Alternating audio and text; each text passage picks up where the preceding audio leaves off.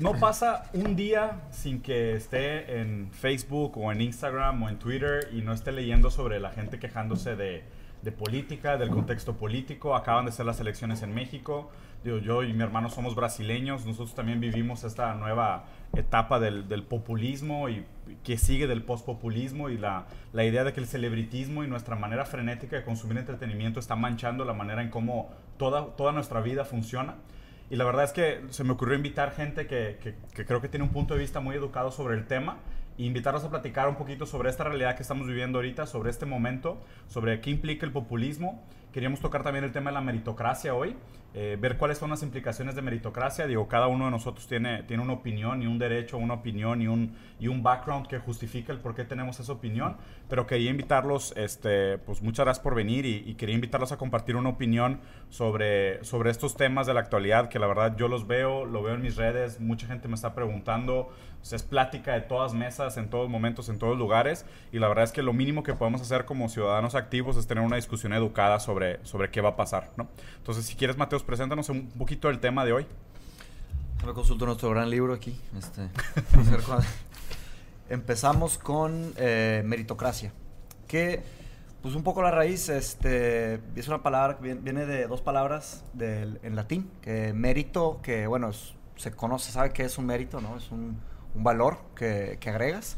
Y cracia viene de la palabra kratos, que significa poder en latín. Entonces, la meritocracia viene de, o sea, básicamente es un sistema de, no es un sistema político per se, pero es como un sistema de, de ideas, un, una ideología, llamémosle así.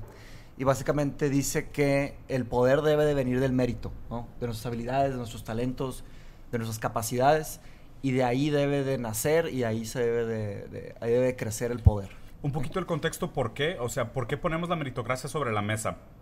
Lo que vemos hoy es, en Estados Unidos ganó un presidente que no fue elegido por la opinión pública, fue elegido por un sistema partidario y por la manera en cómo ellos tienen el, el colegio de, de, elección electoral, ¿no?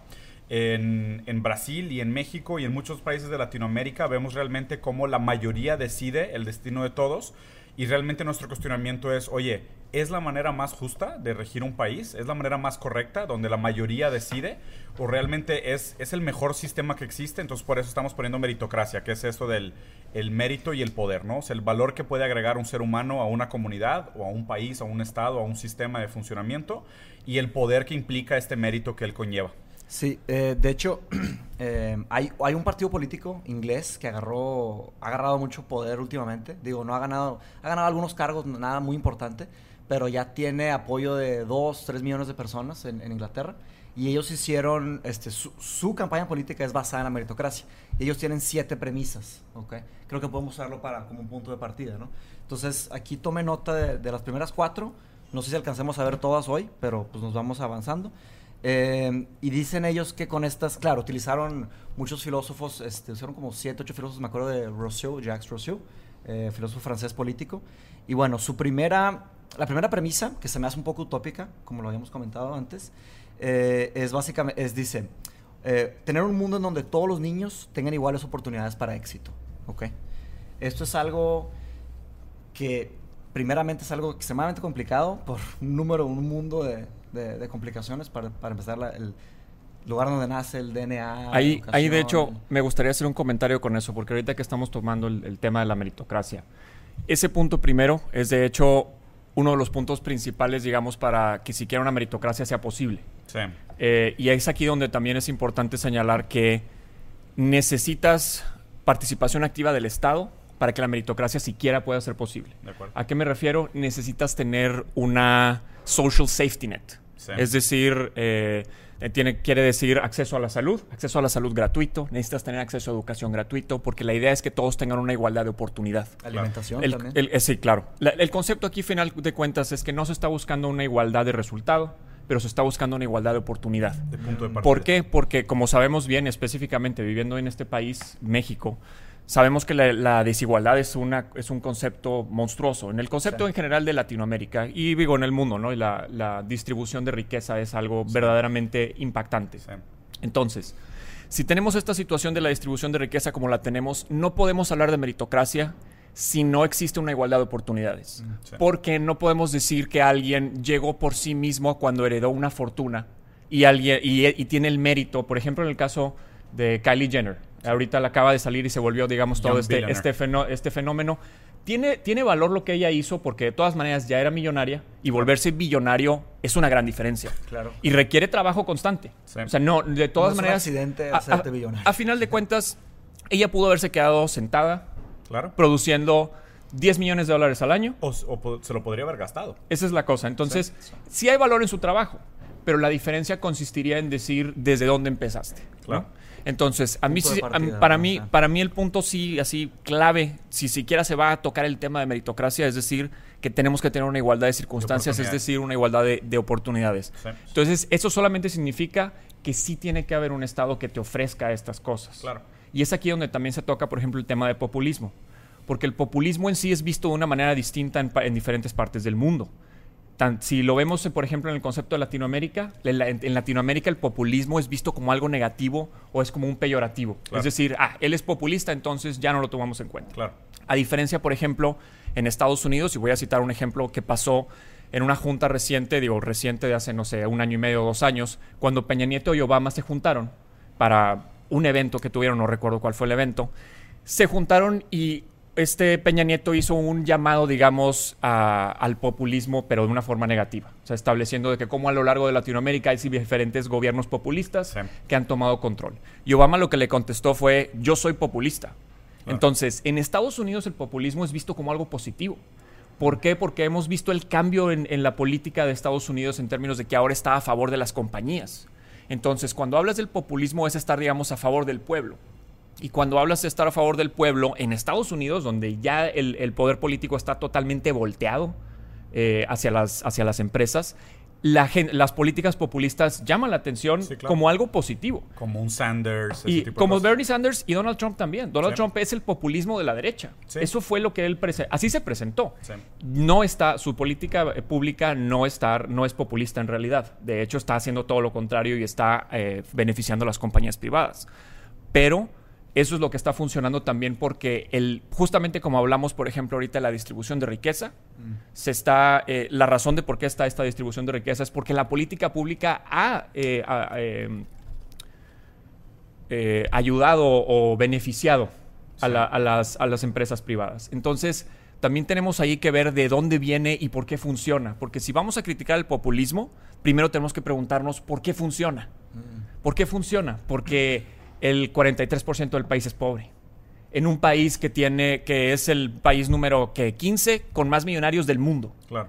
¿Me explico? Entonces, cuando estamos hablando de esa, con esa, con esa gigantesca desigualdad, claro que el populismo va a funcionar. Entonces, a mí me gustaría nada más que en el lugar de criticar al populismo, mm. critiquemos la circunstancia que hace que el populismo funcione. Estoy de acuerdo.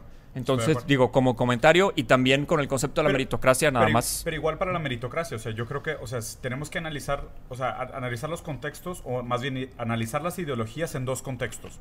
En un contexto utópico y en un contexto real, ¿no? Claro. Porque si hablamos de populismo en el contexto utópico, estoy de acuerdo contigo. O sea, si tú agarras la ideología populista en un contexto utópico, donde realmente la participación de las mayorías y la, digamos que interceder y tener como prioridad el bienestar del pueblo, podría ser algo sumamente funcional y algo muy exitoso como modelo de, régimen. Pero también la meritocracia en un contexto ideal donde no hubieran herencias, donde todo el mundo tuviera equal, equal opportunities y un punto de partida igual, la meritocracia también podría ser igual de funcional, ¿no? Pues Pero eso, o sea, de nuevo, tenemos que partir de la idea de que cómo se analiza uno en el vacío y cómo se analiza en un contexto real. Porque creo que en el contexto real lo que vemos es que los dos se pueden corromper y que los dos tienen muchos atributos externos a su ideología que los hacen fallar. Pero in the void, o sea, en el vacío, en, un, experimento controlado, en un ceteris paribus, estos conceptos sí parecen muy funcionales. La cosa es, también, digo, ahorita, por ejemplo, si se habla de la idea de decir, oye, eh, el populismo utópico podría funcionar. Depende a qué nos referimos, porque si ahorita, por ejemplo, hablamos de que el populismo, digamos, sea ofrecer un servicio de salud para todos, eh, que es decir, o sea, salud universal, educación universal. eso ya funciona. ¿Y por qué eso es populismo? Ese es a lo que voy. Digo, en el concepto del populismo, a final de cuentas, es que son políticas a favor del pueblo. y eso es una política a favor del pueblo. Yo no creo que deberíamos de tenerle miedo a, hacer propuestas utópicas porque así es como se hacen los cambios. sí, yo estoy de acuerdo. Los idealistas son los que avanzan con, el mundo. Los, pero, los grandes soñadores y pensadores son los que logran hacer esto. Lo que me gustaría... estoy de acuerdo con, ver, con ver un contexto real. Ahora, si realmente estamos hablando de, oportunidades iguales, como, como es el... Volviendo más al tema del individuo, o sea, cada persona nace con ciertas capacidades y, eh, características. y características. O sea, no, no podemos olvidar el DNA. Como, como argumenta Jordan Peterson en, su primera regla de 12 Rules for Life, su primer argumento es un argumento biológico. Este, Y por muchos años se, se dejaron de usar argumentos biológicos, pero él retó, esa, retó ese zeitgeist, ese ethos global y su argumento fue que los sistemas de jerarquía son más antiguos que los árboles. Él toma unos, unos especies de cangrejos, no son cangrejos, son como... Langostas. Langostas así eh, que estaban... Submarinas. Ajá, pero hace miles y miles y miles de años. De hecho, antes de que existieran las plantas, toda la vida era marina. 300 millones de años. Exactamente, 300 millones de años. Este, y básicamente él dice que desde que existían estas lobsters, ellas cuando se, cuando se enfrentaban... Haz de cuenta que habían cuatro tipos de conflictos, ¿ok? Eh, el primer conflicto, que había entre, entre esas langostas era solamente toparse y veían el tamaño de sus garras y de sus antenas, ¿ok? Eh, y muchas langostas solamente con la percepción inicial se asustaban y se alejaban porque sabían las consecuencias si no lo hacían. El segundo tipo de conflicto era en donde ya se enfrentaban en un combate y habían lesiones, pero nada permanente se iban para cada uno para un lado. La, la, la lobster, la, el, langosta. la langosta que, se, que, que, ganaba, se quedaba con el espacio, se quedaba con la comida, se quedaba con, con las mujeres y, y, se mantenía. El tercer tipo de combate era un combate en donde entraban en, en una lucha los dos eh, langostas y había un daño permanente. Entonces, la langosta que perdía tenía un daño permanente y nunca se recuperaba. Su vida entera había sido lastimada. Entonces, perdía espacio en la jerarquía. El, cuarto, el último tipo de combate era muerte. Entonces, eh, se moría una langosta y la otra sobrevivía, pero también recibía un daño permanente. Alguna antena, algún algo. Entonces, esos sistemas de jerarquía están en toda la naturaleza. Cuando digo la palabra naturaleza, eh, me refiero a todo. ¿okay? Eh, y Jordan Peterson menciona sobre la ley de Pareto. La ley de Pareto se puede ver en muchos lados de la naturaleza. Ese es uno, ¿ok? El reino animal. Otro es el reino de las plantas. O sea, que solamente el 20% de los árboles llegan al percentil, al 80, 80 percentil de altura. de altura. Entonces, solo unos pocos árboles logran a las alturas más altas. Y eso se puede ver también en, las estrellas, en los astros, en el cosmos. Solamente un 20% de las estrellas logran el, volumen 80% de la masa.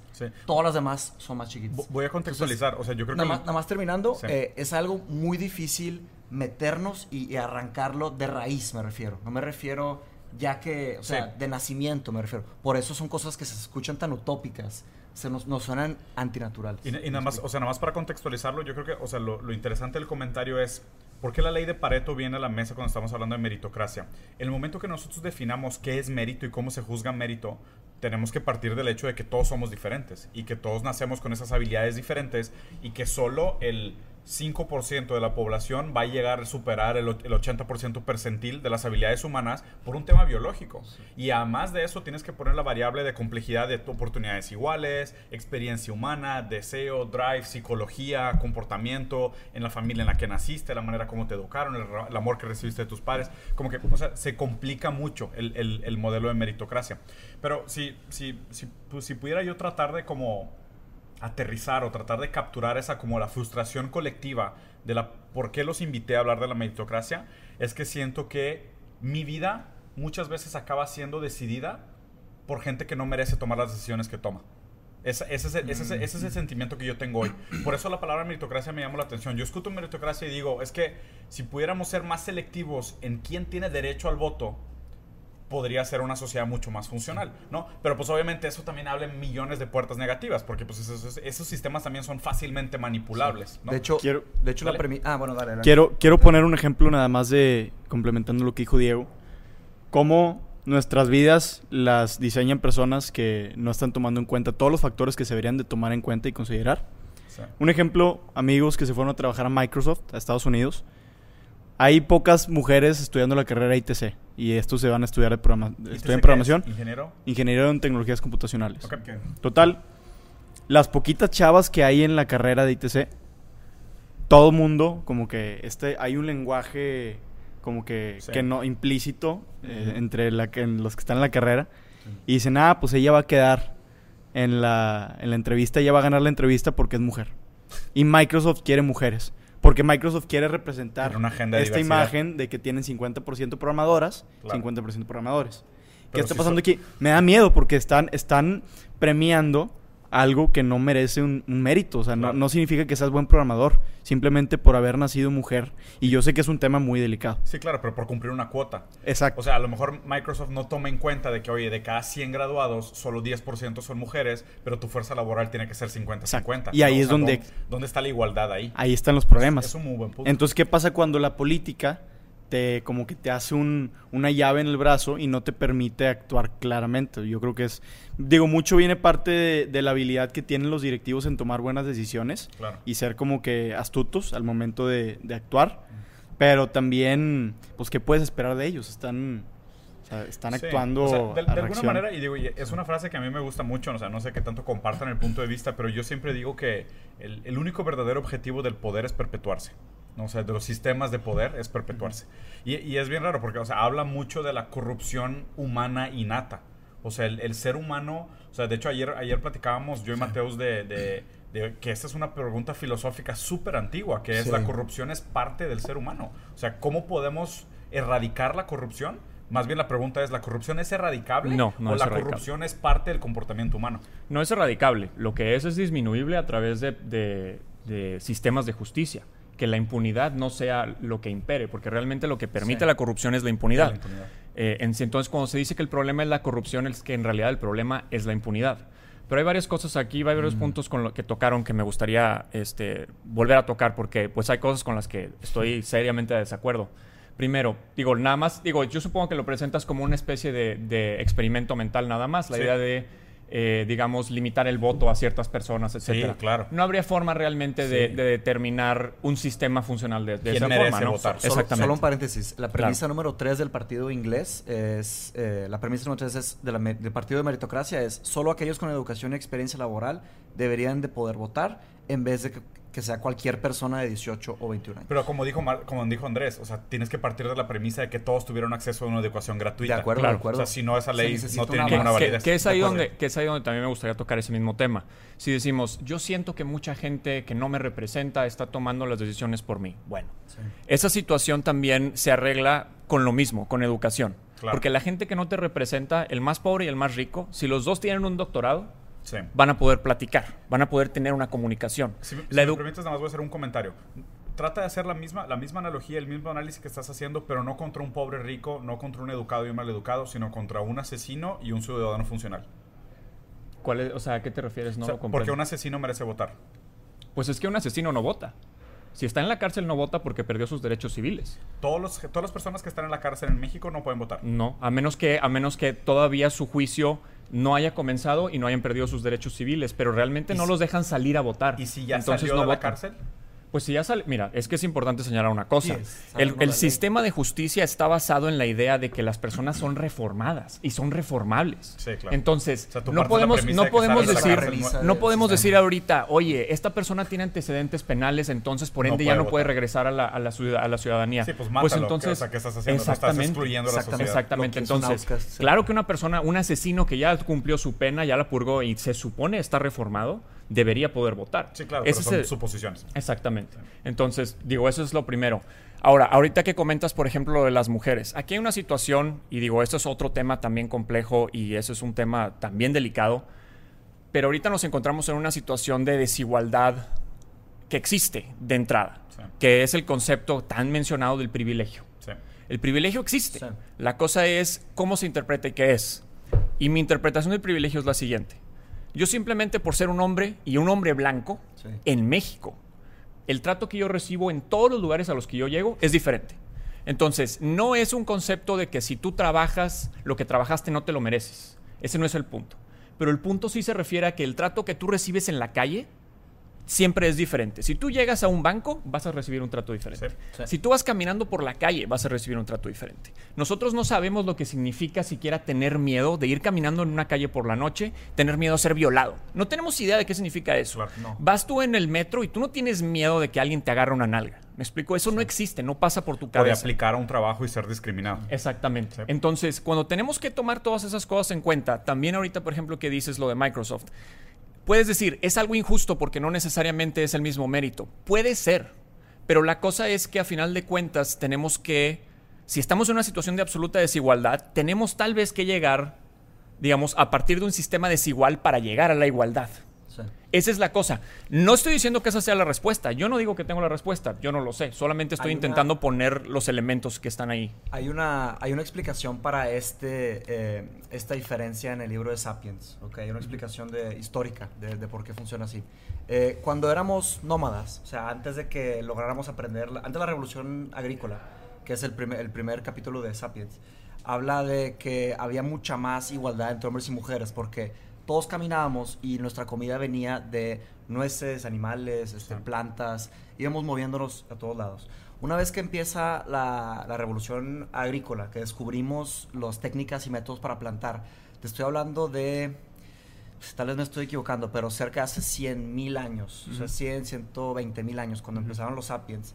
Haz de cuenta que empezamos a, a plantar y ¿qué pasaba? Eh, nos establecimos, empezaron los, primeros, los primeros pueblos y ciudades y los hombres lograban trabajar claramente más tiempo, eh, más consistentemente, simplemente porque las mujeres se, embarazaban y cuidaban a los hijos y ellas tenían nueve meses, entonces los hombres tenían esa capacidad de continuar trabajando, también por la, propensidad física, músculos más resistentes, este, trabajar bajo por la genética exacto, trabajar bajo el sol por más tiempo, como que más estabilidad en, un trabajo constante. Entonces ahí es donde empezó la historia de la acumulación de, riqueza.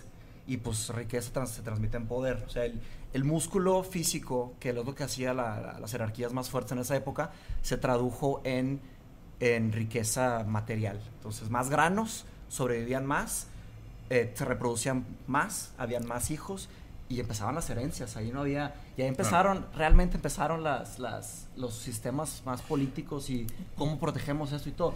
Y esa transmite eso, multiplica eso, exponencializa eso a través de 100 mil años y tienes unas intuiciones, o sea, las intuiciones que se van generando a una niña cuando crece, nace y, y, y conoce el mundo, sí, parte de la educación de la mamá que le enseña le enseña a ser... Los valores de la mujer. la mujer pero también viene algo que está dentro de ella, o sea, de que todas las mujeres que sobrevivieron en su bloodline, en su línea de sangre, fueron mujeres que lograron sobrevivir por X, Y o, Z.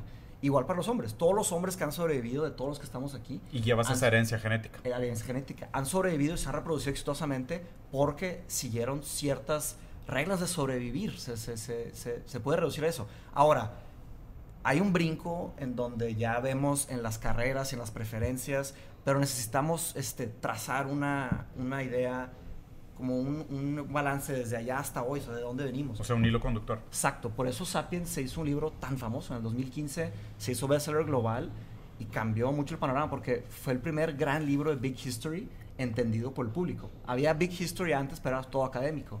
Y, y Harari logró traer eso y hacerlo como argumentos más entendidos. Que de hecho quería hablar de este tema, específicamente de la herencia. O sea, que podemos hablar tanto de la herencia genética como la herencia material. Pero, por ejemplo, lo que decías de, de Caitlyn Jenner, ¿no? Que, que, ahora está en esta situación. ¿Es, ¿Es, Caitlyn Jenner? No, no, no. Caitlyn Jenner es eh, el papá de... No, perdón. Eh, Kylie. sí, la, Kylie. Papá, Kylie. Kylie. no sé Kylie si Jenner. la papá o... Perdóname, la, mamá. No sé cómo decirlo. ¿Cómo Tiene dos mamás. Tiene dos mamás, ok. Sí. Entonces, entonces, ¿Kylie Jenner? Kylie. Okay, Kylie Jenner. Okay. Hablemos, hablemos de la herencia de Kylie Jenner, ¿ok? La herencia de Kylie Jenner, y me gustaría hacer esta comparación. ¿Dónde hay más mérito? Entiendan lo que entiendan de mérito y denme una respuesta rápida a cada quien. ¿Dónde hay más mérito? Partir de clase media, media baja, y acumular un millón de dólares de riqueza, o partir de 10 millones de dólares y llegar a un billón de dólares? Es una buena pregunta. Habría que hacer la mate. Habría que definir mérito. Pero a ver, o sea, dentro del contexto que de, de Kylie Jenner. Mira, digo, de acuerdo a tu definición. Mira, From the hip. Mi definición es, ahorita el mérito se mide en base a él hizo algo que yo no puedo hacer. Pero realmente, ¿qué estás? O sea, ¿de dónde viene el mérito? el mérito yo creo que viene de algo impuesto sobre nosotros. Para mí, en lo personal, mérito no es hizo un millón de dólares. ¿Algo impuesto sobre nosotros? Sí, a mí en lo personal, digo... Es una expectativa creada externa. Ajá. Para mí el mérito es... Muy de acuerdo. Es, él tiene paz mental. Y él es alguien rígido, cumple su palabra, es dueño de su cuerpo y de su mente. Para mí eso es mérito. ahí Ahora entrando a Nietzsche, güey. claro, pero, pero, pero eso es mérito para alguien que ya pasó por una trayectoria y que aprendió a ver el mundo de otro, de otra perspectiva. Entonces el dinero es un medio. Entonces, ¿por qué poner términos como mérito en la mesa cuando es algo descompuesto? O sea, no es, no es, no es un, KPI válido, en mi opinión. A ver, Machi para mí hay más rápida, ¿dónde hay más mérito? Sí, off the, off the hip. Eh, para mí hay más mérito, clase media, lograr un millón de dólares. Porque una vez que, o sea, es, una, es un cliché y el hecho de que sea un cliché es más importante todavía porque dinero llama dinero. Todos, todos se saben eso. Claro. Entonces, es el mismo concepto de Pareto, de, Pareto. O sea, un, un astro, una estrella que tiene más masa va a jalar más masa. Y esa masa que más jala, jala más masa. Sí, estoy de acuerdo. Igual para un árbol. Un árbol que tiene raíces fuertes, jala más agua, hace más raíces, jala más agua. Es como una exponencialidad, es una espiral hacia arriba. Entonces, para mí, el brinco, habría que hacer la mate. Pero para mí el brinco, ¿sí me explico? O sea, para el brinco... y, y, en parte estoy de acuerdo contigo. O sea, y por lo mismas cosas. Andrés. Digo, no, es exactamente lo mismo. Ah, tan sencillo. Si tienes 10 millones de dólares ya puedes simplemente contratar a todo el personal que te va a ayudar a sacar. Por economía escala. Cuando, cuando empiezas en clase media, eh, pues la mayoría de los trabajos los tienes que hacer tú. Y lo tienes que empujar hasta que sea rentable y después ya puedas contratar a alguien porque no tienes el presupuesto. Entonces es toda la diferencia del mundo. Y hay un paréntesis, no sabemos cómo quitar eso. Esto lo, lo, lo, dice Jordan Peterson. Él dice, hemos tratado un chorro de formas de mover dinero, como el jueguito de Monopoly. Eh, los que han jugado Monopoly, ¿cómo se mueven en, español? Monopoly. igual. Monopoly. Ah, el juego Monopoly, pues Monopoly, siempre acaba el dinero en las manos de uno. Sí, claro. Y es una cosa bien sencilla, pero no sabemos cómo quitar eso. Hemos tratado de redistribuir y hacer y quitar y mover. Se gira, se gira y acaban las mismas manos. Que, quiero, eso es algo que, no quiero hacer un, El que resuelva eso va a ser muy importante. quiero, hacer, quiero hacer un comentario y después redireccionar sobre algo que platicaron los tres. O primero es algo que comentó Marcelo que me gustó mucho, que es esto de que cómo definimos mérito y es una opinión tan personal, ¿no? O sea, pudiéramos llegar a un consenso, pero a lo mejor sería un común denominador mediocre, donde todo el mundo está de acuerdo con el mínimo valor definido para la palabra mérito, pero realmente lo que cada uno juzga como mérito es algo muy particular. Como dijiste, para mí mérito es una persona que alcanza paz mental o bienestar o espiritualidad, o sea, que eso es un mérito que tú juzgas como personal. Y algo algo, bien interesante que, que, lo dice Lacan es, el deseo es el deseo del otro. ¿Por qué? O sea, es algo bien interesante que es, eh, nosotros somos la medida de todas las cosas. El ser humano es la medida de todas las cosas. Imagínate que tú vas por el mundo y tú eres la regla Es una regla física que usas para medir el universo que te rodea. Tú solo eres capaz de entender el universo a través de, tu capacidad de medición, entonces a través de contraste, ¿no? entonces el hecho de, de, que el deseo sea el deseo del otro es, a lo mejor yo no estoy tan seguro de mi deseo, pero la sociedad impone un deseo sobre mí, entonces yo deseo lo que la sociedad desee que yo deseo. Entonces eso es decir, el deseo siempre es el deseo del otro. Entonces el mérito, el celebritismo, la acumulación de riquezas, está bien raro trazar el límite entre qué tanto es un deseo personal y qué tanto es un deseo impuesto por la sociedad. Porque se acumula esta noción de este es el éxito, entonces tú deberías de desear el éxito, porque nosotros definimos lo que es el éxito. Que sería también como la, digamos, la base del consumismo. ¿Por qué deseamos todas las cosas materiales que deseamos? Por envidia. Porque alguien más lo tiene, alguien más tiene un nuevo iPhone. Por contraste. sea, Creo, ayer, ayer vi Zeitgeist y creo que lo que acaba de decir Diego, digo, obviamente es como que la premisa principal del documental, como que monkey do as monkey sees, ¿no? claro. Pero ahora, digo, bueno. Yo les tengo... Me sí, ah. claro, adelante. Ah. Les tengo una idea sobre este tema del deseo. Este, es un filósofo alemán que se llama Harry Frankfurt, ¿ok? Y él trató de resolver el problema del libre, libre arbitrio, ¿no? Sí. Libre arbitrio. Entonces, él, eh, free will. Y él decía, este... There's no free will. Exacto. Él dice, no, él dice que sí hay free will. Él, él hace una distinción, ¿ok? Él dice que, eh, sí, los, los animales y los hombres, este, o sea, las personas, tienen deseos, ¿no? Sí. Todos tenemos deseos, A, B, C, lo que sea. Eh, ahora, él dice, eh, las personas tienen un, un tipo de deseo especial que se llama deseo de segunda orden. ¿okay? Un deseo de segunda orden es un deseo de un deseo. Claro. Un ejemplo súper clásico es, yo quiero ser el tipo de persona que se alimenta mejor. ¿okay? Entonces es un deseo de un deseo, ¿ok? Entonces los animales no tienen metadeseos, que son deseos de segunda orden, los animales tienen eso, ¿ok? Y él dice, dentro de las personas, está un poco complicado lo que dice, él dice que no todas las personas son libres. Él dice, todas las personas tienen deseos de segunda orden, pero las personas que son libres son solamente aquellas personas que tienen un deseo de segunda orden especial, que se llama una abolición de segunda orden, ¿ok? La abolición de segunda orden es aquel deseo de segunda orden que se transforma en tu voluntad. The second order desire that becomes your will. Entonces, cuando tienes un deseo de segunda orden y lo transformas en tu realidad, ahí es cuando eres libre. Porque haz de cuenta que si tú te levantas en las mañanas y tienes un deseo de segunda orden, pero sigues con tu vida de una manera lineal, no tienes como, o sea, no eres, realmente libre. Ahora, ahora, el tema, me, me acordé por lo que dijiste, que ahora hay que tener mucho cuidado y pensar realmente si ese deseo de segunda orden es tuyo o, si es o te lo pasaron. Sí, claro. Eso para mí, por eso hay mucho debate, hay, hay mil doctorados escritos sobre esta tesis, pero él cambió la forma en la que vemos la percepción de, free will. el deseo. Entonces, este, introspección, eh, realmente sentarte a trabajar personalmente, eh, encontrar los bias, encontrar las formas que te han tratado de manipular o pensar y a través de trabajo puro decir, esto es realmente mío, entonces va o no va. Y transformar eso en tu voluntad, eso por lo menos para Harry Frankfurt es lo que es un... creo que el deseo de segunda orden tal vez sea como que una manifestación de la memética. Voy a explicar. como Richard Dawkins habla del, del meme, que él coinó el término de un meme. ¿A qué te refieres con memética? Existen los genes y existen los memes. Básicamente. así como suena. Mucho cuidado. Sí. Ahora, un meme es como un tool, un survival tool. Algo que usamos para sobrevivir y que está en nuestro sistema nervioso, como dice Peterson también sea, es, tan, es tan antiguo y tan, tiene tantos millones de años manifestándose en una sociedad que es parte de nosotros y no lo podemos ignorar. O sea, así, así nos comportamos. Entonces, un deseo de segunda, de segunda orden no simplemente es memética aplicada a tu modus operandi diario. es, una pregunta que a tu motivación de vida. Porque, porque esto es muy cierto. O sea, el chango hace lo que el chango ve. ¿Una definición rápida de memética? Memética es un meme es una herramienta que utilizas para tanto como cuando hablas con una persona e interactúas con alguien, lo imitas. No, no, no. Está en no, el sistema. No, no, memética es, algo subjetivo. Que, aprendes, la, memética yo la entiendo más bien como el uso de estos símbolos que son común denominadores de la expectativa humana o del deseo humano. Como herramientas, dijiste. Como una herramienta. Entonces esto, no, o sea, lo aprendes. Por observación, por imitación, lo aprendes. Sí, pero es, pero esa es intuición. Sí, pero no es, genético. Por eso no es genético. Mira, a lo mejor hay algo, hay algo. es que no, no, es genético, pero es memético. Tiene su propia, su propia categoría. O sea, no puedes decir que el ser humano es solo lo físico, tangible, cualitativo. O sea, porque si fuéramos solo físicos, tangibles y cualitativos, espérate, seríamos mucho más parecidos a los animales. Lo que nos hace únicos, a mi entender, es nuestra capacidad de subjetividad. Ahí estás metido. Sí, eh, yo estoy de acuerdo contigo, pero el, el gran la gran mayoría de la comunidad eh, científica y filosófica están en un... Eh, para mí es bien difícil entenderlo, y lo he estudiado, eh, pero se llama fisicalismo.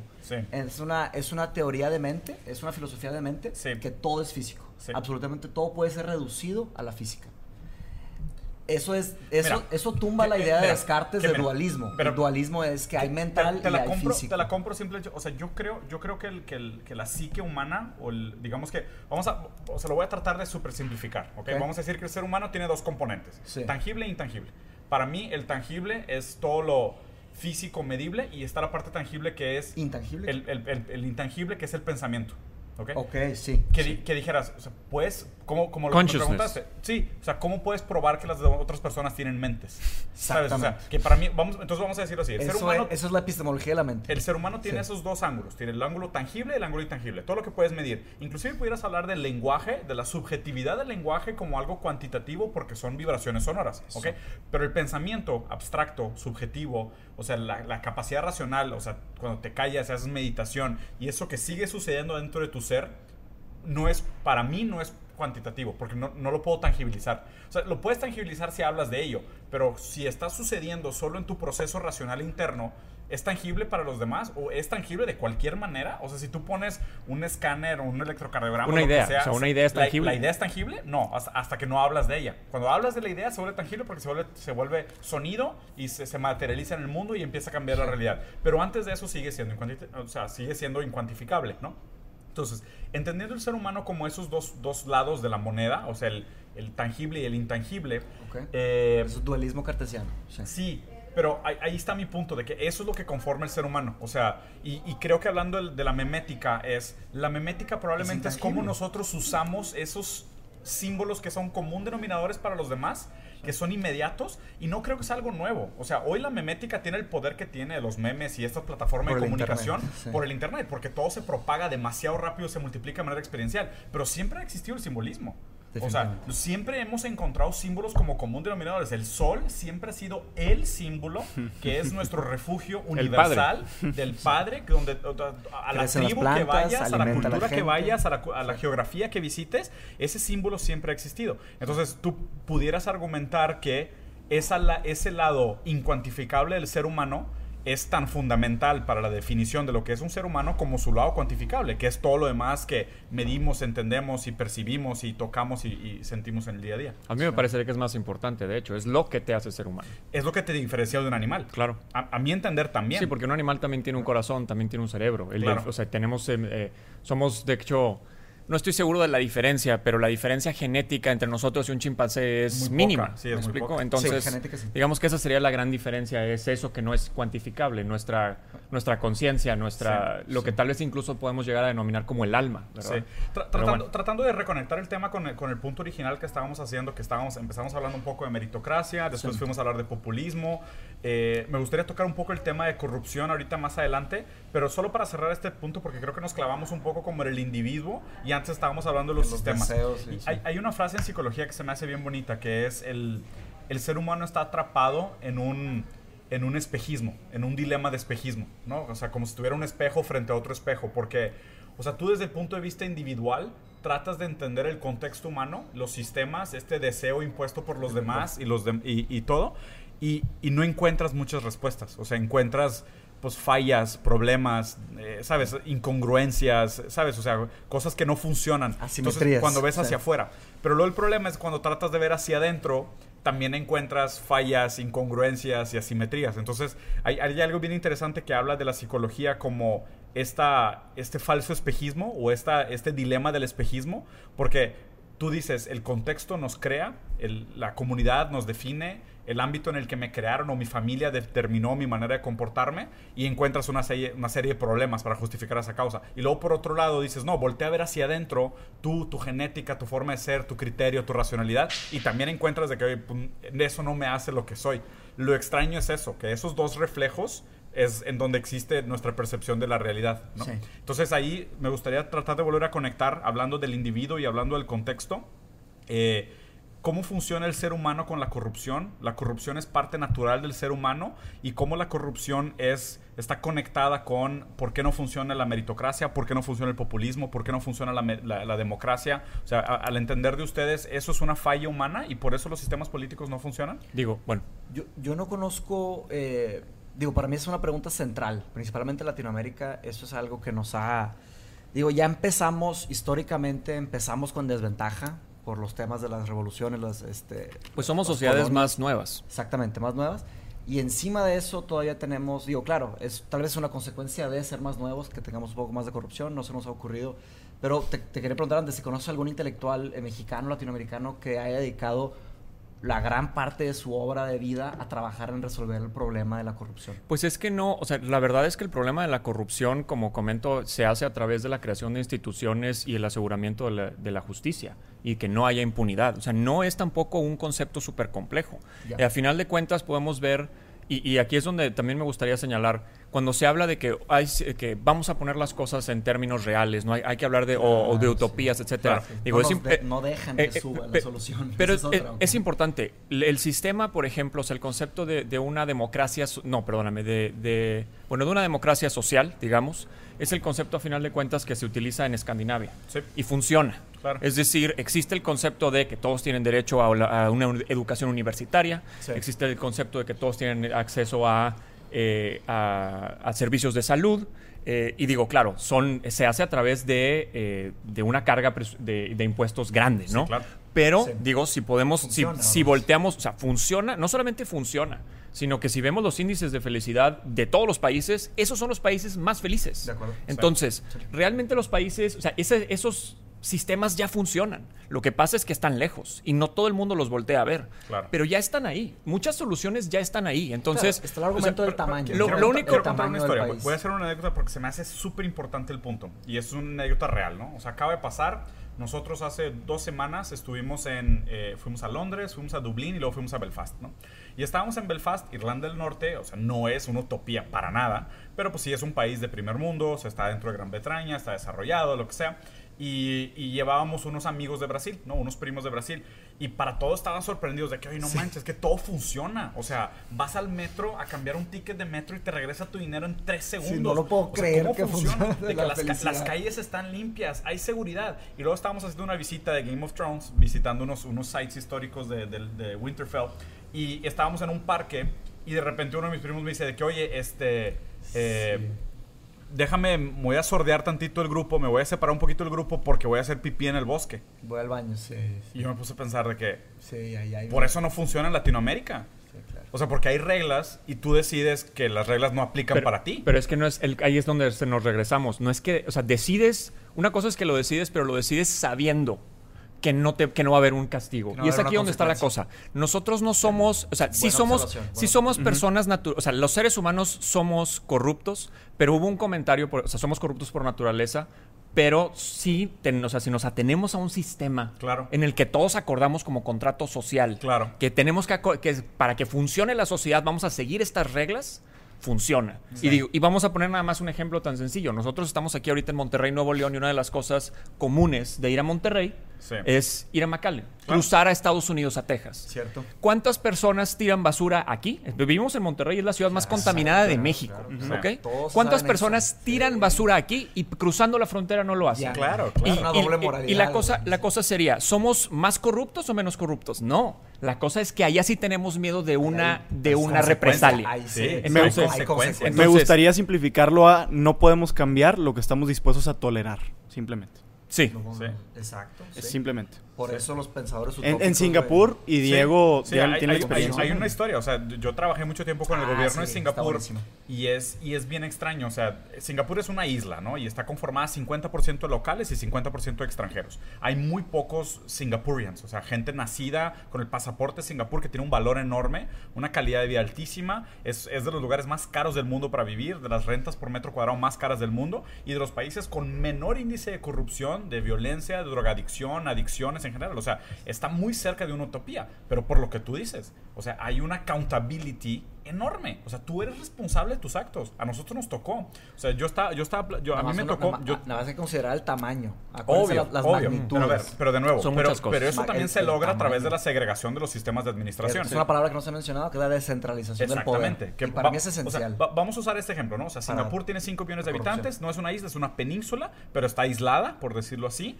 Eh, pero a mí me tocó en lo personal. A mí me tocó de, de tercer nivel, o sea, no una persona directa, pero una persona que trabajaba con un cliente mío que era un parlamentar de Singapur que recibió pena de muerte porque recibió una bicicleta de regalo de un proveedor. Hmm.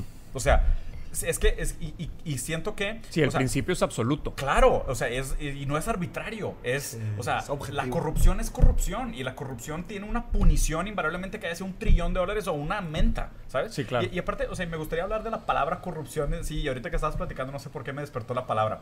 O sea, corrupción habla de corromper, ¿no? Y el de, en inglés sería la palabra decay, como de... de decadencia. decadencia, ¿no? y está bien interesante porque, o sea, si te pones a pensar y de un punto de vista casi medio filosófico, medio psicológico, está el principio de entropía. El universo tiende al caos. Tal vez la corrupción es parte de nuestro DNA para que el universo siga tendiendo al caos, porque nosotros corrompemos los sistemas. es como si nosotros tuviéramos una parte ácida en nuestro DNA mm. que necesita deshacer el progreso o, necesita, o necesita desorganizar el universo. porque aparte... una, una, que nos dijo este Botello, que era de que se puede ver la corrupción como que lo que se vale, vale. Si no te cachan, vale y ganas y sales. Que digo, eso es lo que pasa aquí. la cosa es, no te cachan. Y si te cachan, no, pasa nada. si, te sales una tuya, sales una tuya, güey. Y ahí está lo de impunidad. Pero se me hace bien cañón. Eh, es que eso es verdaderamente el problema de la corrupción. Digo, ahorita que dices que somos, digamos, seres de entropía. Digo, a final de cuentas, eh, o sea, somos, somos animales salvajes que nosotros mismos nos hemos impuesto un sistema de domesticación. Claro. O sea, nosotros mismos hemos dicho, ¿sabes qué? La guerra no nos funciona. Hay que comportarnos como humanos. Exactamente, como, como ciudadanos. ¿Qué es un humano? Digo, pero, es el problema. pero, ¿sabes qué? O sea, eso es Dios. A ver, o sea, y, y, discúlpenme un segundo, ¿no? Y Dios, soy, o sea, saben que soy más ateo que todo lo demás. Claro. Pero eso es Dios. O sea, Dios es esa, es esa figura que nosotros inventamos. El castigo. Para no, para tener un criterio de comparación.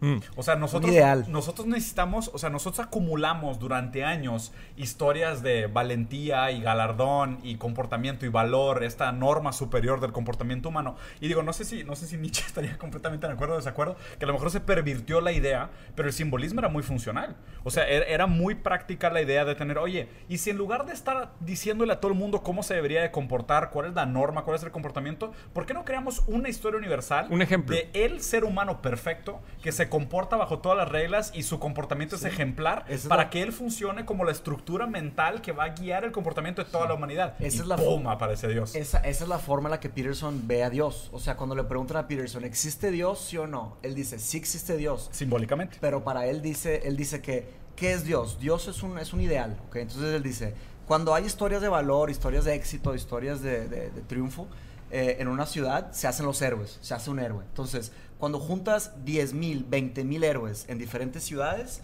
se hace como que el ideal del héroe. Y cuando juntas 40 mil, 100 mil abstracciones del héroe en, un millón de diferentes ciudades, se hace la abstracción de la abstracción y se hace Dios. Eso es. Pero ayer volvemos al tema de la verdad. Hay verdades ontológicas, que es, por ejemplo, este micrófono es, está aquí, es una verdad. Y hay una verdad que es eh, que es posible, que es la, verdad que dice Peterson, que es una forma de ver a Dios. Es una verdad, sí, es una verdad, pero no la puedo agarrar. No es una verdad ontológica. Pero, quiero dar la oportunidad tanto a los dos Marcelos, a Marcelo y Andrés Marcelo, que hablen de corrupción. O sea, de su entendimiento de la corrupción en, en la sociedad moderna o algo que, que, conlleva el comportamiento humano o es algo que ahorita se está maximizando o que simplemente está amplificado por la carencia de la impunidad. O sea, ¿cuál es tu interpretación? No, más bien por la exacerbación de la impunidad. Sería que está eh, exacerbada también la corrupción. Como comento, digo, yo no tengo realmente tanto que eh, aportar a eso porque para mí, o sea, creo que ya dije lo que tenía que decir en términos de que la corrupción se acaba con la creación de instituciones de justicia que funcionen. Y las instituciones de justicia se hacen a través de un reglamento eh, complejo pero se, o sea, bien reglamentada una institución de justicia y bien nombradas las personas que van a, que van a encabezar estas, estas instituciones de justicia. Es que para mí ahí está la fragilidad del sistema. O sea, si, el, si, el, si la corrupción es una característica innata del comportamiento humano y los sistemas dependen del criterio humano, nunca, nunca, va, nunca vamos a controlar la corrupción. No, o sea, no, si la controlamos, no se erradica, que fue lo que comenté al principio. No se erradica, pero digo, vamos a ver a Islandia. Islandia tiene menos de 5% de corrupción. O sea, es posible, se puede hacer, me explico. O sea, la cosa es digo, hay que salirnos nada más del entorno en el que nos encontramos y voltear a ver afuera y decir, mira, ya hay sistemas que funcionan. ¿Por qué razón nosotros seguimos peleándonos aquí por una política u otra, etcétera, cuando ya hemos visto que hay cosas que funcionan? No quiere decir que allá es una utopía y todo está perfecto. para nada. hay nuevos problemas que surgen, pero la cosa es que si ya tienes este problema ahorita, arreglas este y luego cuando surge el nuevo, ya ves una solución. Voy a buscar para el próximo episodio, me voy a traer de tarea este, una correlación entre eh, las, o sea, la lista de países eh, número de eh, población que tantos tienen, claro, ubicación geográfica y qué porcentaje de corrupción. Claro.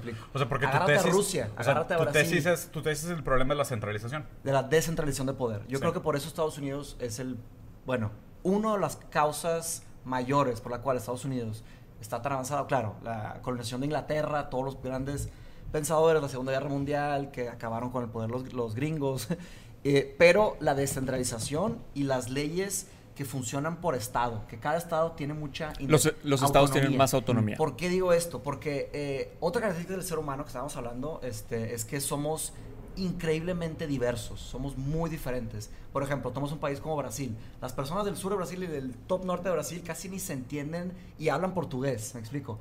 Y la forma en la que se ven y la que se escucha y todo, hay mucha variedad. Entonces tomas... Eh, muestreos del mundo, somos muy diferentes. Entonces, no hace sentido que una cabeza rija las leyes, las formas de ver el mundo, las formas de pensar, de actuar. las leyes de todo un país de 200, pues de, como México, 130 millones de habitantes, o Brasil, 200 millones. Y, y más que una cabeza tome control de todo eso y que rija todo eso, que se corrompa como el humano tiende a corromperse.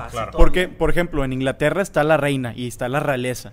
Eso le quita el poder a los que tienen puestos públicos de tratar de fingir ser realeza, como Trump, Trump, Obama, ellos parte de su papel es fungir como una realeza, su realeza. Entonces, yo no veo que hayan sistemas implementados dentro de la política de gente y en muchos lados de gente que se dedique a hacer ese tipo de estudios. una figura Ah, o sea, muchos, muchos tienden a, hacer estudios como, como consultores políticos o como, menos que eso, comentaristas políticos, que hablan de temas más de, este, de esta naturaleza que estamos hablando nosotros. De, oye, cuestionar, ¿el presidente debería tener ese tipo de poder y ese tipo de influencia? Claro. Entonces yo creo que eso es parte de, si tú, si tú Andrés dices, se tienen que implementar funciones que realmente sirvan para instituciones, instituciones que si realmente sirvan, yo diría que un, buen primer paso sería implementar la ciencia correcta y sistemas correctas dentro de eso. Pero una, una pregunta, Marcelo. Filósofos, más que nada. ¿Cómo crees o sea, ¿tú crees que existe, idioma? es, más bien es como una aseveración y me gustaría que me la rebatieras. Yo creo que hay una relación directa entre la necesidad humana que tenemos ahorita de consumo de entretenimiento y el hecho de que los gobiernos se transformaron en lugar de servidores públicos en a figuras públicas. Ajá. Ah, ok. ¿Sabes? que eso, es, un problema. Porque, digo, y figuras públicas conlleva el entretenimiento. Sí. Pero el problema es que confundimos, o sea, ¿en qué momento dejaron de ser servidores públicos asignados como representantes del pueblo y de la comunidad? Por nosotros, ¿Sabes? Escogidos por nosotros, servidores públicos. Porque servidor es una palabra o sea, de, de, ponerte en tu lugar. O sea, servidor debería ser de, a ver, por ejemplo, si yo me comprometo a un cargo público, voy a ser servidor público, yo me comprometo a esas metas y si no logro esas metas, mátenme. Sí. ¿Ok? Mm. Pero, pero ahora es diferente, ahora se volvió el payaso del pueblo. O sea, se volvió, se volvió realmente un, un bufón de pueblo. Hubo un medium shift. ¿Qué pasó? Empezó todo este boom de, de la televisión en los 60, 70 y en adelante. Y ahorita sigue el mismo boom, solamente en diferentes televisiones, en diferentes pantallas, que son el celular. Sí, claro. Pero yo creo que desde ahí se empezaron a idol, idolatrar. Idolatrar, idolatrar a, las, a, las, a los políticos como figuras públicas, desde Nixon en adelante. Pero los idolatramos o ellos mismos usaron el, el medio como una forma de crear atención, de, de, captar atención. Fue algo que sucedió. Porque, porque no creo que los idolatremos. No, cambió el idioma, cambió el idioma que hablamos. Antes hablamos un idioma más de retórica y escrito. Antes leíamos muchísimo. Entonces, ahorita como cambió el medio principal, el que dicta la narrativa del, del, globo, ahorita estamos hablando otro idioma. Ya no hablamos el mismo idioma que hace, hace 20 años. Ahorita el idioma que hablamos es, es más como emocional, más basado en entretenimiento. Es que ahí, es donde... Y eso cambia, eso cambia el funcionamiento del ser humano. Pero es que ahí para mí es, o sea, ahí acabas de señalar algo importante, lo emocional la mayoría de las personas no toman decisiones políticas de por quién van a votar en razón de una agenda, de decir esto es lo más importante. Muchas veces no tienen ni el tiempo. En realidad, si eres una persona, si eres una madre soltera y tienes tres hijos y los tienes que mantener, tienes dos trabajos, no, no tienes ni siquiera tiempo de existir. Entonces, olvídate que puedan ocuparse de eso. Entonces, normalmente terminas tomando una decisión en razón de cómo me hace sentir un político. Me da confianza esta persona me hace, o simplemente sus ideas suenan más o menos, pero no tengo tampoco el tiempo de informarme si esa idea que presentó no tiene sentido porque el presupuesto no puede alcanzar o porque no, no, no esté de acuerdo a la realidad empírica de nuestro país, cualquier cosa.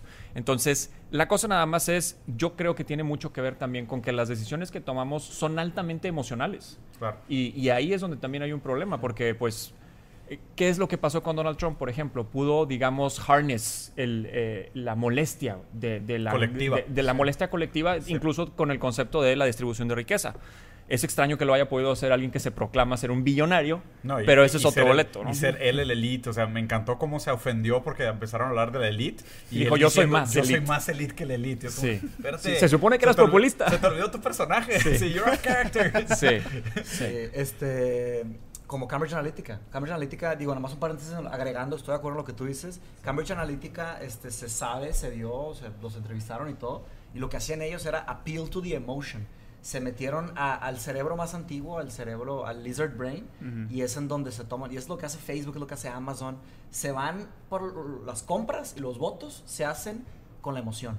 Eso es ventas. si, si logras captivar, porque los impulsos nacen del lado emocional, no del lado racional. Sí, claro. Entonces ahí y son mucho más fuertes. ¿Y, ¿Y, cuál es la solución? Para mí es educación, volvemos a la educación. Ahí tiene que estar la, atención de todos los gobiernos, pero al mismo tiempo es como que un, ¿cómo se le llama? Ah, es una paradoja, porque pues volviéndolo de perpetuar el poder, si el único objetivo del poder es perpetuar su poder, ¿por qué el poder va a ayudar a las personas a liberarse? Nunca, va a ser en su agenda, nunca va a estar en su agenda. Pero es que es ahí donde, ahí es donde la población. Pero es que esa es la cosa. Estamos haciendo esto. Esa es la, la razón es que la población es la que le tiene que exigir a su gobierno. Y es ahí donde tiene cada quien la obligación en el pacto social de estar informado de lo que sucede en su país. Entonces, y claro, los tamaños importan y los niveles de educación importan, pero de nuevo, ya, ya, existen los países que han logrado avances que aquí no podemos ni soñar todavía. Entonces, existen. A ver, a ver, Andrés, ¿la población le quiere exigir al gobierno? Eso también es una pregunta.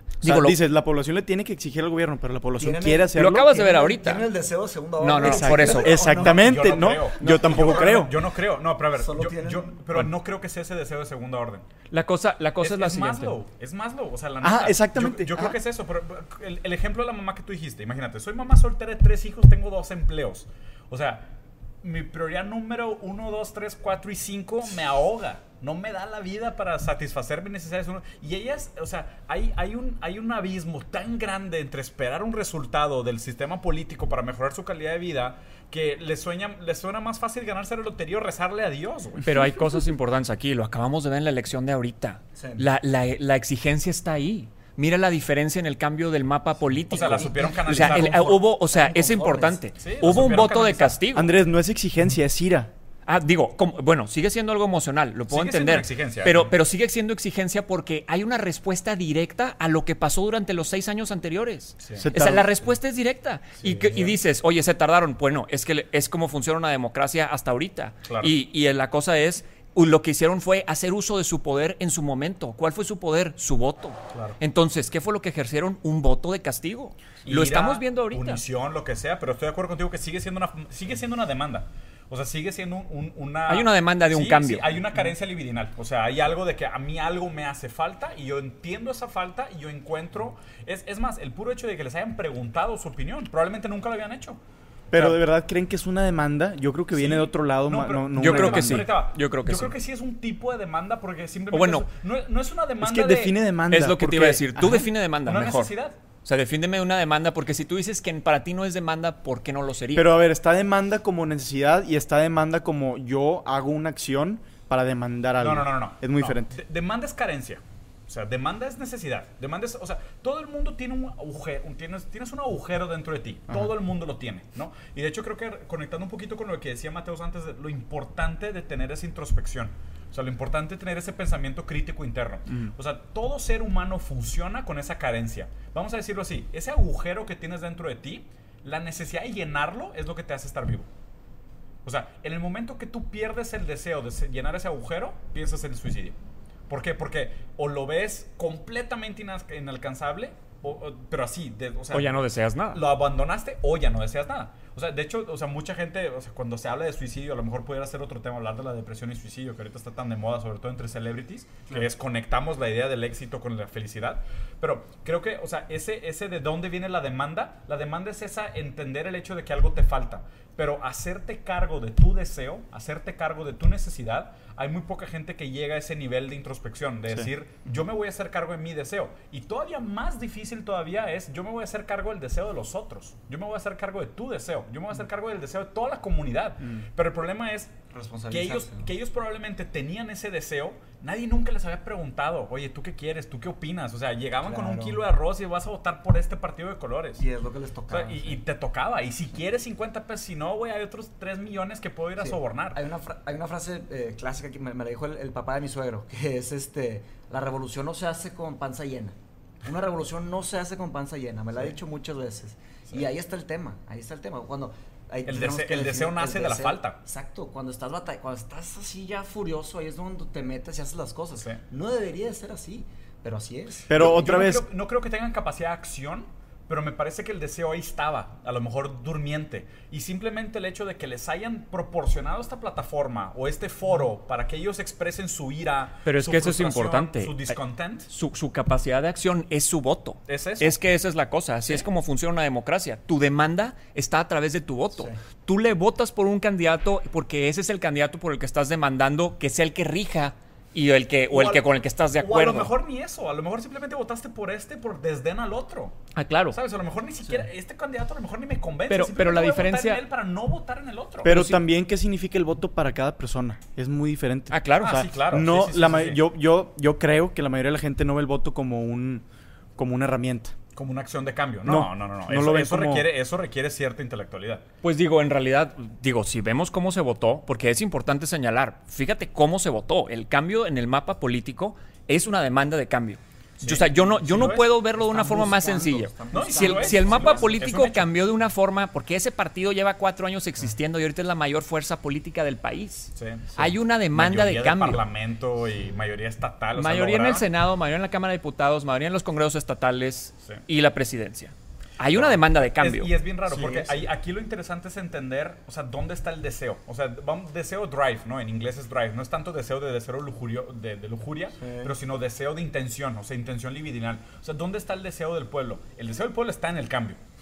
El problema es que hoy el objeto para recibir este deseo fue este partido. ¿Por qué? Porque todos los demás tenían una, tenían una perspectiva tan negativa y un estigma tan malo, con, con, años de arrastre de significantes tan malos, que este fue el menos peor de las opciones. Ya, fue, ya habían tenido su oportunidad, básicamente. pero no estaba en el punto de quiebre. O sea, a lo mejor, o sea, la tolerancia popular no estaba en ese nivel, o a lo mejor no, no, no, me refiero, o sea, me refiero a los, los partidos anteriores ya habían tenido su oportunidad y ya habían dado, o sea, esos eran los resultados. Claro. Entonces fue un, ¿sabes qué? Ahí necesitamos un cambio. ahora voy a mi siguiente pregunta. Y voy a poner un if, ¿no? ¿no? lo voy a poner como un statement. Más bien lo voy a poner como un statement, pero tú tómalo como una, como, como una posibilidad. ¿Qué pasa cuando fallan? Ah, digo, va a pasar. ¿Qué pasa cuando Va a pasar. Vamos a tener que verlo. Porque digo, por ejemplo, ahorita que dices, ¿qué pasa cuando fallan? O sea, este, este gobierno. ¿qué, sigue? Este gobierno viene con una expectativa exorbitante. Sí. Y aquí hay una cosa muy importante. Ellos tienen todo el poder ahorita. Sí. Entonces, ¿qué quiere decir eso? Tienen la casa, tienen el Senado, tienen todo. O sea, ¿tienen ejecutivo, legislativo, judicial? Eh, sí, tiene, o sea, no, judicial no. Lo que pasa, digo, en mi opinión va a fallar claro que en teoría pueden llegar a, tener ciertas mejoras. Victorias parciales. Por ejemplo, y te voy a decir, para mí en lo personal, yo creo que una de las políticas que más impacto podrían tener es la legalización de la marihuana y ahorita ya la están empujando, o sea, ya están hablando de empujarla. Entonces, esto con los gobiernos pasados nunca hubiera pasado. Imposible. En teoría podríamos llegar a legalizar la marihuana antes que Estados Unidos. ¿Te imaginas de la revolución que es eso si quieren el concepto de la guerra contra las drogas que llevamos peleando los últimos 20 años? Olvídate. Pero bueno, ese es un cambio muy grande en mi opinión. Pero regresando al concepto de que fallen, van a fallar en el concepto de que traen una eh, expectativa desorbitante. Prometieron demasiado. Porque lo que se prometió fue erradicar la corrupción. Eso es imposible. Ni siquiera Islandia lo ha logrado por completo. Entonces digo, claro que si llegaran a bajar la corrupción al 5%, la gente diría, bueno, te lo perdono, no pasa nada, ¿verdad? Sí, claro, gracias. exactamente, pero, pero a lo que voy es, yo creo que ahí es donde va a, haber, va a haber una falla y vamos a tener que ver qué va a pasar.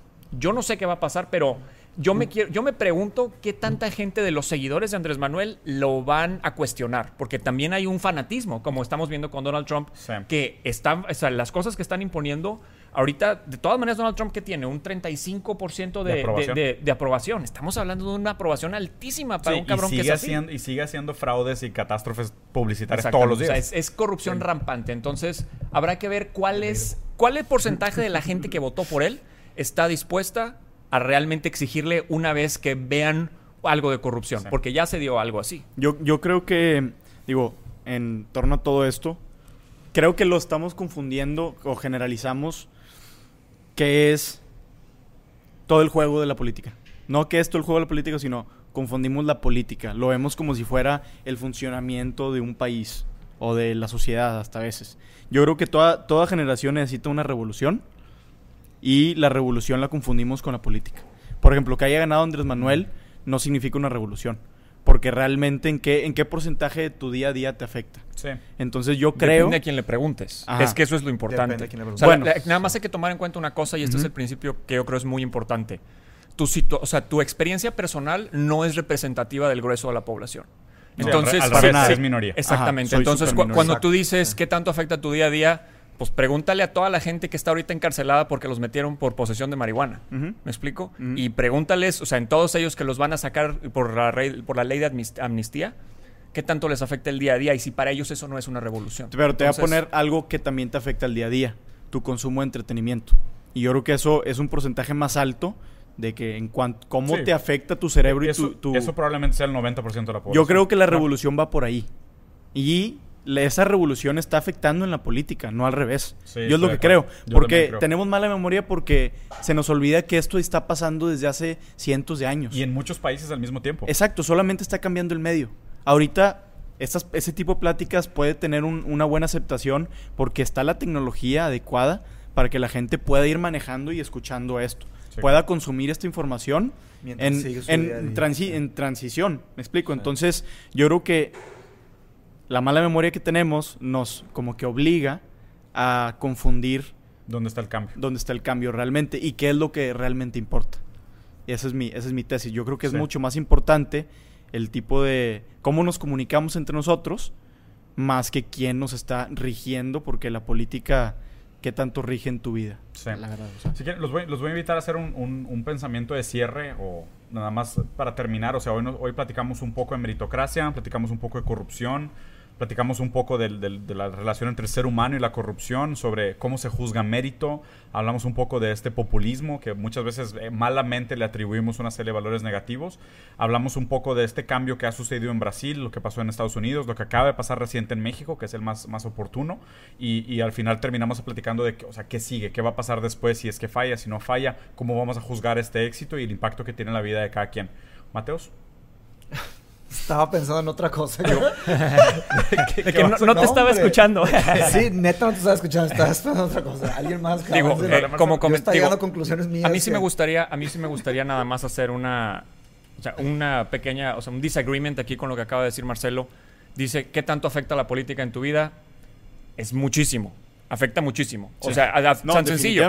¿Qué tanto te afectan los impuestos? ¿Qué tanto te afectan los caminos? ¿Qué tanto te afecta la, legalización de, simple, o, que, criminalicen tus hábitos? Porque imagínate que el día de mañana alguien, o sea, un presidente autoritario decide hacer el alcohol, hacer, el alcohol, el, café es pena de muerte, o el café simplemente es, es ilegal ya.